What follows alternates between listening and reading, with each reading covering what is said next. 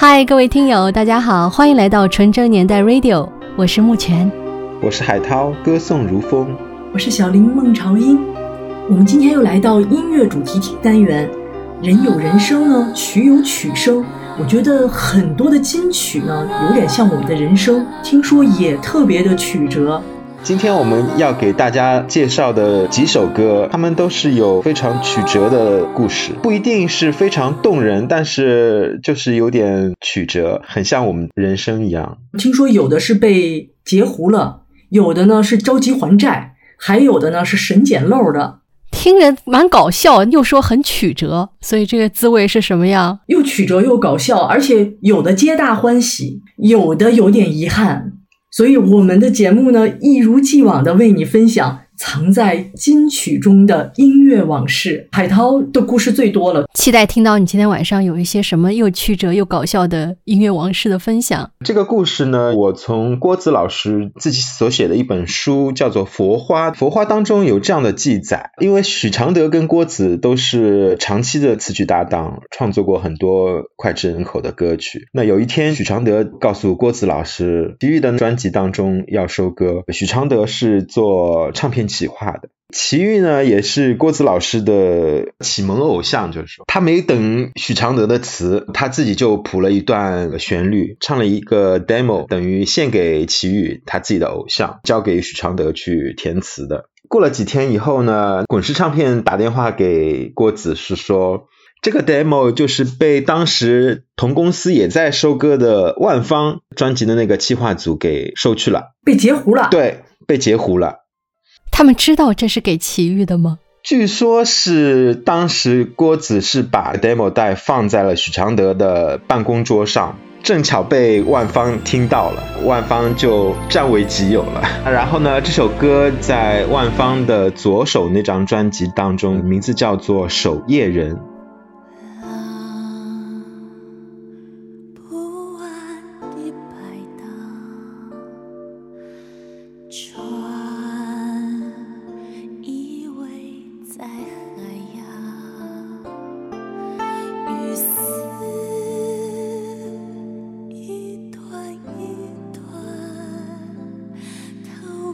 你等他的光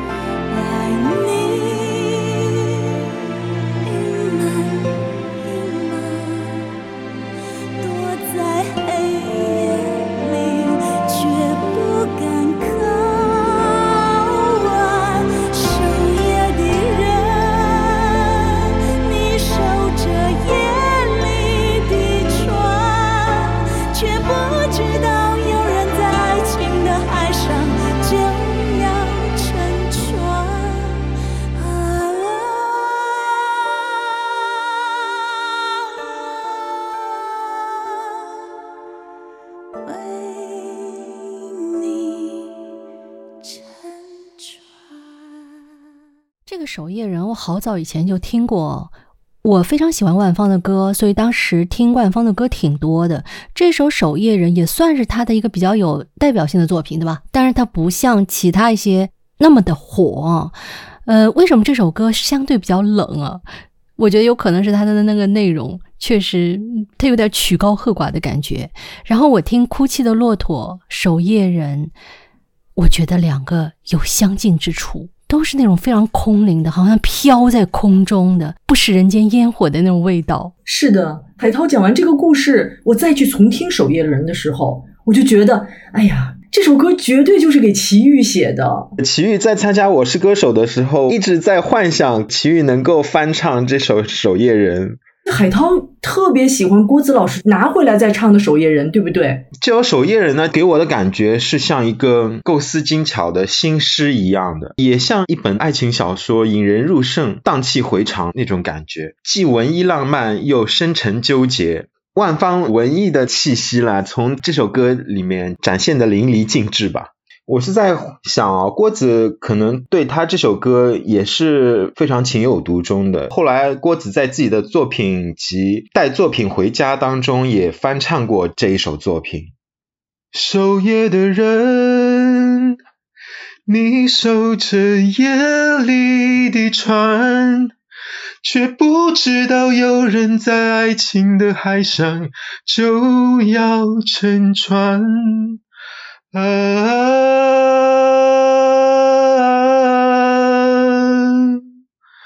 为你沉船。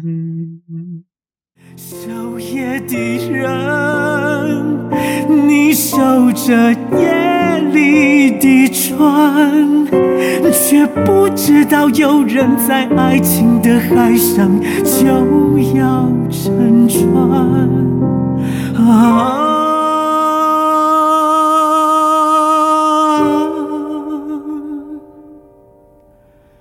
为你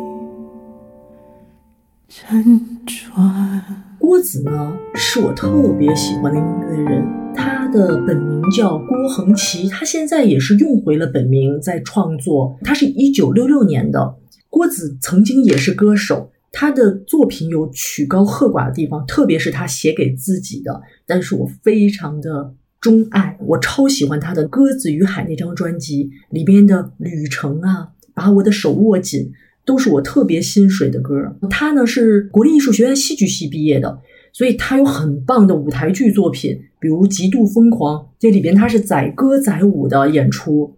现在呢，他还在创作。最近几年的作品以佛曲为主，而且他一直在做一项瑜伽的事业。我还经常在他的社交平台上看到他带着他的瑜伽的学生们，呃，游山玩水的。许常德也是个非常有意思的作词人。他是一九六三年，他的词作多到什么程度啊？我觉得每个歌手的专辑都有，可能都有他的作品，是吧？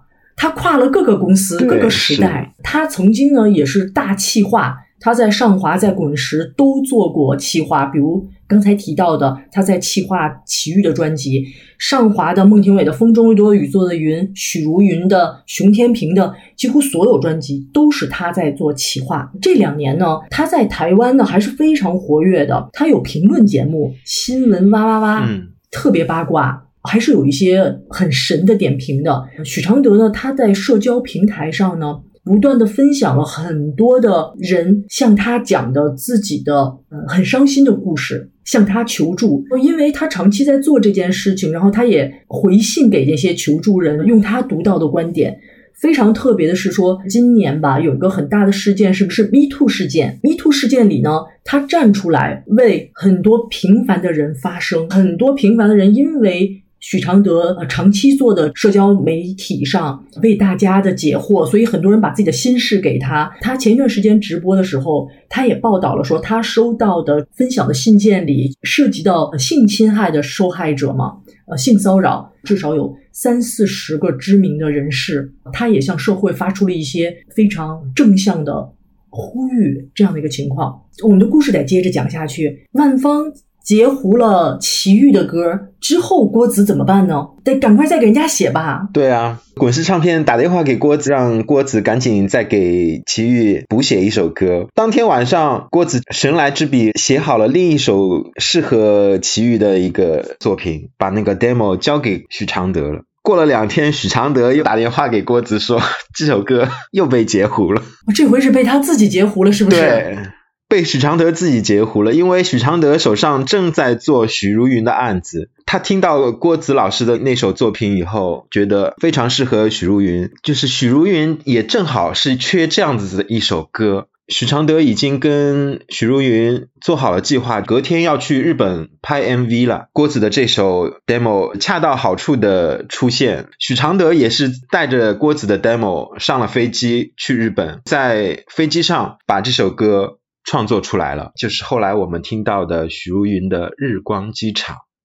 哇，说到许茹芸哦，她也是我小时候非常喜欢的一个歌手，我其实是挺喜欢听许茹芸的歌，然后我也会试着哼唱啊，但我发现许茹芸她那个云式唱腔确实是不是一般的可以驾驭的，这首歌高音很高，所以我呢，我稍微降一点点，唱她的高潮部分啊。剪一段日光解爱情的霜让我握在你的胸膛埋葬我的脸。天一亮的机场含着冰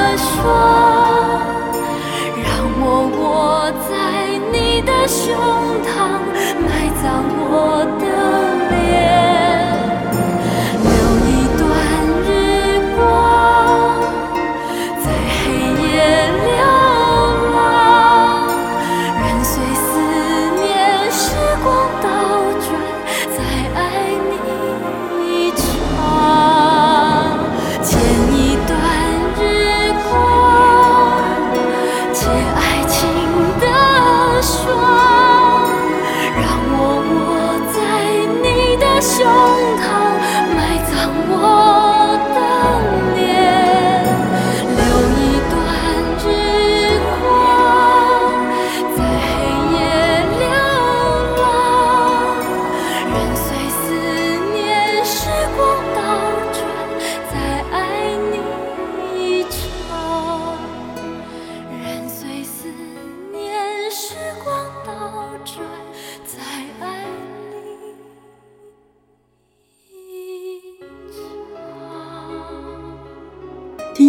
郭子写的《守夜人》呢，万芳听到了，给截胡了。第二首呢，人郭子又写给齐豫的，结果被许常德亲自截胡给了许茹芸。那郭子可怎么办啊？我们都知道许常德作词非常厉害。之前我碰到许许常德的时候，我也曾经问过他这个问题。他是说，当时逼着你交稿，必须在很短的时间内写出来一首词，他怎么办呢？他就是说，下一秒钟他看到什么东西，他就以这个东西为题创作歌曲。如果云知道专辑当中有一首歌《独角戏》，大家都听过哦。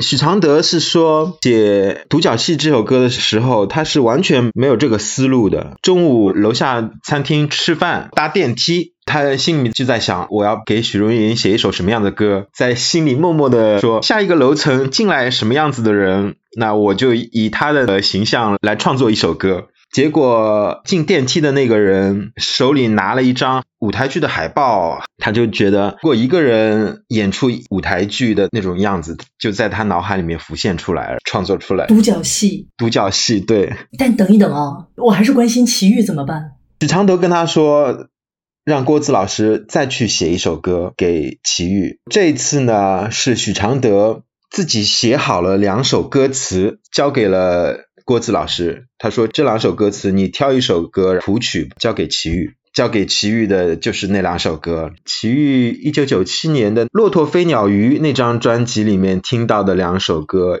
一首是《哭泣的骆驼》，还有一首是《绝》。我觉得很棒哎，因为《绝》和《哭泣的骆驼》都是我特别喜欢的歌啊。你今天说的四首都是我很喜欢的，没办法，我那么喜欢郭子老师。我们先听一下这首《绝》。”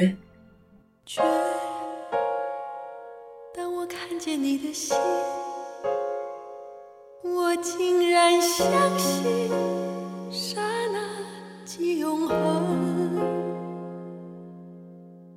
再多的难舍和舍得，有时候不得不舍。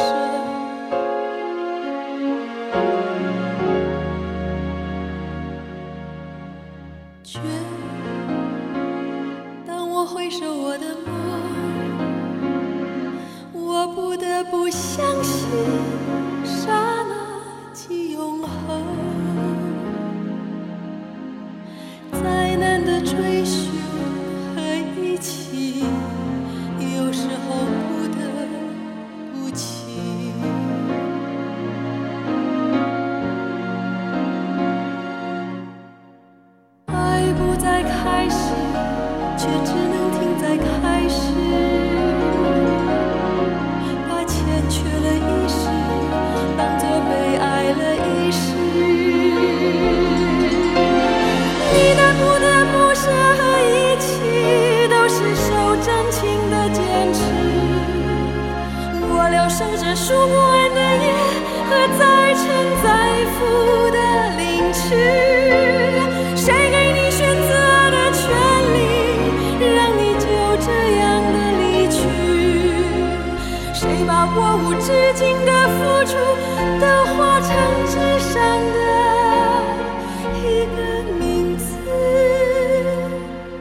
奇遇哈，他的这张《骆驼飞鸟鱼》，我当时没买，我也不知道为什么，我就和。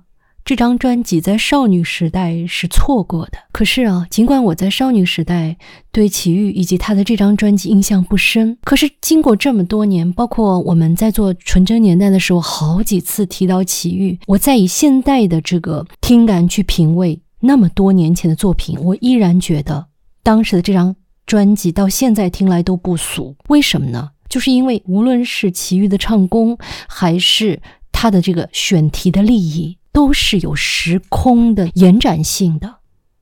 觉得这首歌吧，我觉得不光是因为齐豫唱的好，还因为齐豫他也是作词人之一，他是和许常德一起做这个词的，能够唱自己的心声，肯定不是一般的听听而已，他是能够入心的，走到听众的心里去的啊。这首歌呢是。根据革命烈士林觉民的与妻书，站在了他的太太陈意映的角度，写给了林觉民的回信。齐豫用这个角度唱出来了，完美。林觉民的《与妻书》，上学的时候都学过。华语乐坛不止齐豫唱过《与妻书》这个题材的歌，林觉民的《与妻书》其实可以延伸开来三首创作。天水乐集的李健富的时候唱过《意应青青》嘛，童安格也有一首歌叫《诀别》，齐豫的诀，这三首都是。一转眼就要说到反复被截胡，被截胡，然后终于有一首我觉得特别重要的一首歌，齐豫的《哭泣的骆驼》。《哭泣的骆驼》呢，这首歌是根据三毛的。最著名的一个小说《哭泣的骆驼》做的改编，《哭泣的骆驼》的背景呢是当时西班牙属的撒哈拉的这个地区，他们的边境其实有很多纠纷的。当时就出现了摩洛哥和西班牙的一个战争。三毛小说里边，我觉得都不能说凄美，其实是凄惨的故事。我年少的时候看完，是哭得一塌糊涂的，应该是我第一次为。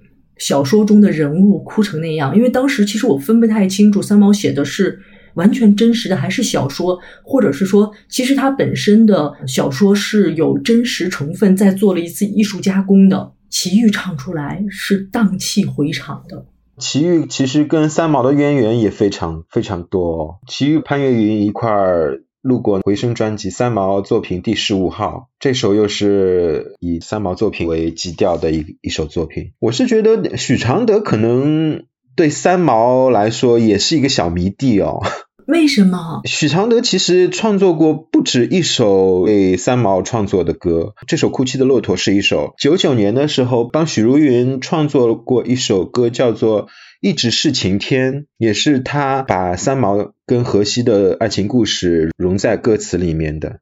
但你也很难说，因为你给我讲了另一个故事，就是许常德看到人家手里拿了一张戏剧海报，就写出了独角戏，所以你很难说是不是许常德在电梯里碰到一个人。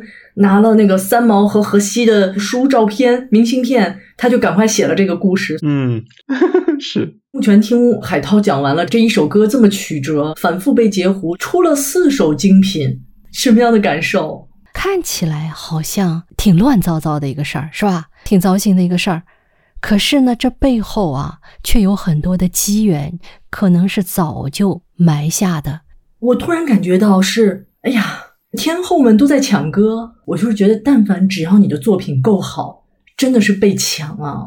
反复被抢的过程中，这个抢掉一首没关系，再来一首；抢掉一首没关系，再来一首，这就是神奇的创作，天助嘛！可能也因为这样一个抢的过程，所以才能够催生我们听到的更多的好歌。如果大家都不抢，可能他也懒得做了，反正我已经教过一首了，是不是？所以抢一抢才热闹啊！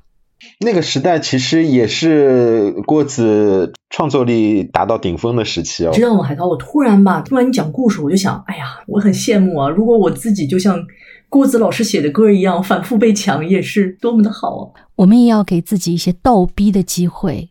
倒逼这两个字是不是？有的时候你不倒逼自己，你怎么知道你的潜力有多大？像郭子，如果没有人倒逼说，哎，这个曲子被抢了，那个曲子被抢了，他的潜能可能。它只释放出来了百分之二三十，所以啊，有人倒逼你是好事儿。但愿我们在生活中也有啊这样的一个人生的一个紧张时刻，我们的作品，哎，可能这方面有什么缺失，那方面又有什么需要补救的地方，然后倒逼我们去焕发出很大的这个能量来去做更多更有价值的事情。目前你一定是提前的感应到了我们下一期的故事。还有更倒逼的这个故事来说，郭子其实也已经算是倒逼到绝境，因为他是在奇遇企划收割截止日前一天当天夜里完成的这两首歌，准时交给奇遇的企划的，卡着点给奇遇创作出来的。我们下一期节目会讲两首歌，也是被倒逼的故事。我们今天呢，听了四首。都是许常德和郭子老师搭档的作品啊。那现场在收听的你，这四首里面你最喜欢哪一首呢？欢迎在评论区告诉我们。木泉你最喜欢哪一首呢？我最喜欢《日光机场》。海涛，你最喜欢哪一首呢？我最喜欢万芳的《守夜人》。我最喜欢《哭泣的骆驼》，因为我最喜欢三毛的作品嘛。今天我们关于那些金曲的曲折曲生之被截胡的哭泣的骆驼到这里就结束喽，期待。跟你一起分享下一期的节目。拜拜，拜拜，拜拜。我背负着幸福，却追寻着痛苦。流浪也许是爱你唯一的去路。心想付出，却忘记了守护。遗忘也许是对你我最慈悲